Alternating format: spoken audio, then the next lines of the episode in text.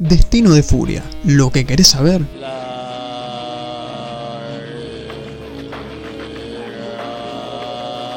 En un solo podcast.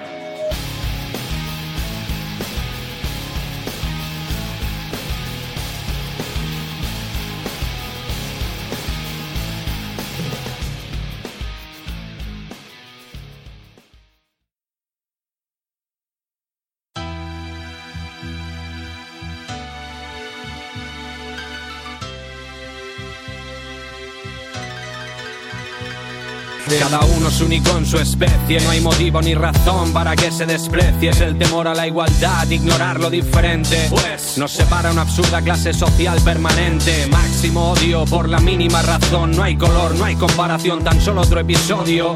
Donde el más intolerante fascismo no se cura leyendo y el racismo viajando tampoco. Por muchas canciones que hagamos, por mucho que nos manifestemos, por muchas víctimas que.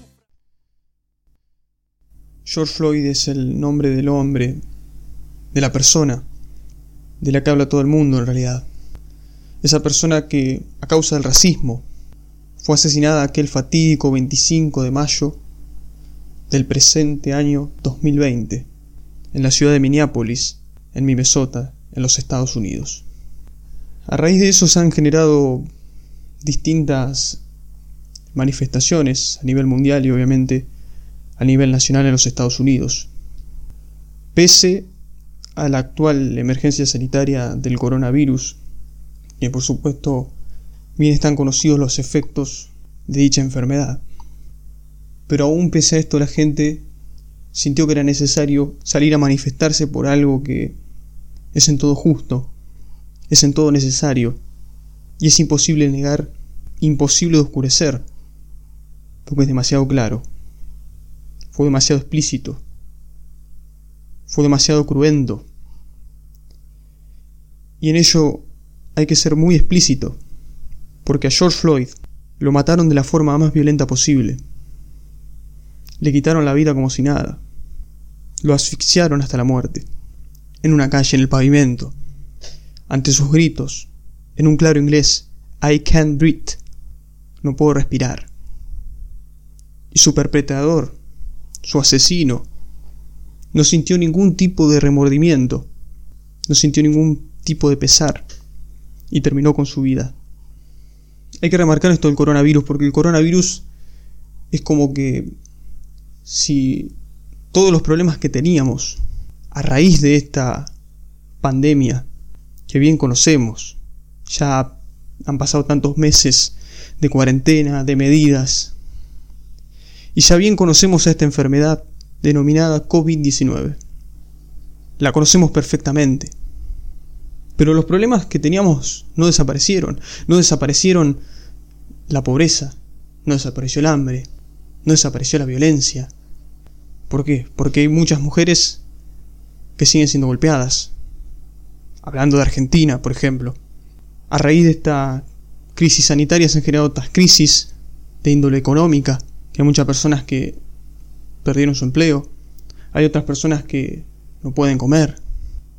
Cosas que han hecho que la pandemia en sí se aminorara por situaciones que pesan mucho más, por situaciones que en realidad están más candentes. Pero lo de George Floyd, como tantas situaciones, como el hambre que pasa a la gente, como la violencia que hay en las mujeres y violencia de todo tipo, robos, asesinatos, no pueden ser ocultadas. Y eso hay que decirlo, pese a la pandemia del coronavirus, todavía hay tiempo, todavía hay tiempo, todavía hay formas de hacer verdadero daño. El coronavirus no hizo desaparecer los demás problemas, porque lo que hizo Derek Chauvin, el policía, el policía que asesinó, asesinó a George Floyd por un supuesto intento de hacer una compra con un billete de 20 dólares en una tienda de comestibles. No es algo tan terrible. No es un fundamento para matar a una persona. Y menos de la forma que se la hizo. Con el atenuante de que este hombre era una persona de color. Con el atenuante de que esta persona es un ser humano. Más allá de su color es un ser humano. No hay por qué ocultar lo evidente y lo evidente que es una persona. Su color de piel no significa más nada que lo que es una persona. Su color de piel no lo hace ser menos, porque siempre estamos valorando entre suprahumanos, infrahumanos, negros, blancos, chinos, rubios, musulmanes, cristianos. Hacemos esas distinciones y le quitamos el verdadero valor que es ser humano. Lo que hizo Derek Chauvin es un asesinato. Y el hecho de ser policía no le da ningún derecho a matar a nadie. Más bien, hay que servir y proteger, que ese es el emblema, el lema que tienen los policías en Estados Unidos. Y que probablemente sea algo muy repetitivo en el resto de las policías del mundo. Derek Chauvin asesinó a un hombre y lo hizo a la vista de todos en la calle, lo asfixió, poniendo su rodilla en su nuca, aún ante los alaridos de este que pedía por favor no lo asesinara, no lo asfixiara, y lo terminó haciendo. Lo terminó matando. Terminó quitándole la vida. Y había mucha gente ahí. Pero ¿qué iba a hacer esa gente? Si el perpetrador, el asesino, el que estaba cometiendo el, el delito justamente, es el que debe proteger y servir. Es el quien se encarga de que se respete la ley y es la autoridad. Es un policía. Y estaba matando a otro ser humano. ¿Qué pueden hacer las personas? Filmar el hecho. Ahora yo me pregunto si el hecho está, si las cámaras han filmado, si hay testigos oculares del evento. Incluso este señor, el oficial Tou Tao, que era el que controlaba a los presentes, o sea, que era el que alejaba a la gente para que no se acercara a la escena del crimen. Esa es la realidad, era una escena de crimen. Te llega a pensar si realmente existe la justicia. O si la justicia simplemente se remite a lo que es, a una simple palabra. Y no se remite a los hechos, al cumplimiento, a la aplicación. ¿Qué es la justicia? ¿Qué somos las personas? En torno a la justicia. ¿Qué era George Floyd? Un ciudadano más. Un ciudadano de color, porque vamos a remitirnos siempre al racismo, a la xenofobia, a los abusos policiales, a gente negra, a gente de color. ¿Qué es la justicia? ¿Qué es lo que vale la justicia? ¿O hay seres prescindibles para el sistema? Hay una forma de hacer que todos seamos prescindibles por el simple hecho de tener una condición que no es igual a la del resto, o porque hay una creencia estúpida una creencia de mierda, de que realmente existe una superioridad de raza, que en este mundo, para ser real, hay que ser europeo, blanco, capitalista y hombre. Si esa realidad sigue presente, no hemos superado absolutamente nada, porque eventos de esa índole, de ese peso, no le pueden quitar razones para decir esto es un homicidio y acá falta justicia. Y es muy probable que no se haga nada. Es muy probable que lo de George Floyd quede en la nada. Que a los policías se los saque de su cargo, que se los aparte. Puede ser. Pero cosas como esta, si no se ponen las manos como debe ser en el asunto, no se van a superar. No se van a poder eludir fácilmente.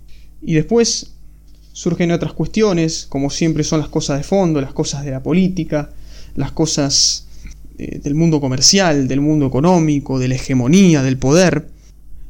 Mike Pompeo es el secretario de los Estados Unidos, el secretario de Estado de los Estados Unidos, y este hombre denunció un intento del Partido Comunista Chino de aprovechar de manera política, o sea, políticamente, la muerte de George Floyd, para desacreditar tal vez a Estados Unidos, que es actualmente su competidor comercial. O sea, directamente este hombre lo que hace Mike Pompeo es darle una vuelta. Quitar los ojos de todo esto que se está suscitando actualmente en los Estados Unidos, las manifestaciones, la gente cansada. Se le quita los ojos de encima y se lo pone en otro lado. Para decir, tenemos una guerra comercial con el Partido Comunista Chino. Y no podemos desatenderlo. Porque más importante. No existe la justicia. La justicia la hace realmente quien quiere hacerla, y como quiere hacerla, y como le conviene hacerla. Porque en Argentina ya sabemos muy bien lo que es la justicia, o cómo no funciona la justicia en realidad. Porque en este país, hace no muy poco, estaban amenazando con liberar a todos los presos. Por el atenuante del coronavirus. El coronavirus quizás es una de las peores cosas que le puede pasar a la humanidad. Y no por el sentido de la infección, no por el sentido de lo que es el coronavirus con la mortandad que trae en sí mismo, con el peligro, con el contagio, con la saturación sanitaria.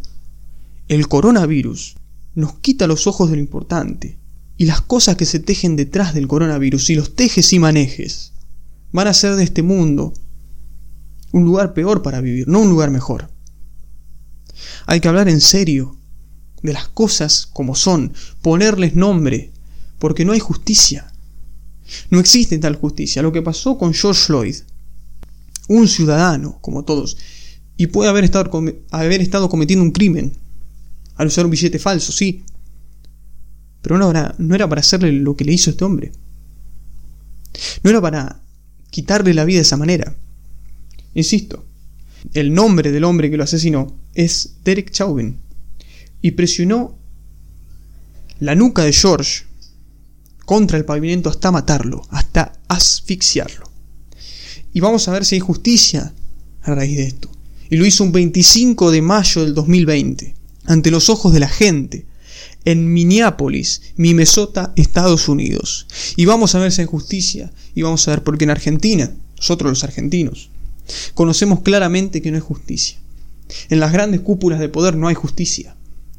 Se hace propaganda, causas, causas, causas, citaciones, Comodoro Pi. Y nunca hay justicia real. Los asesinos siguen en las calles, los violadores, esos hijos de mil puta, siguen en la calle. Y no hay forma de sacárselos. Más que lo único que lo que puede hacer la gente es resistir. Resistir, creer en su gobierno.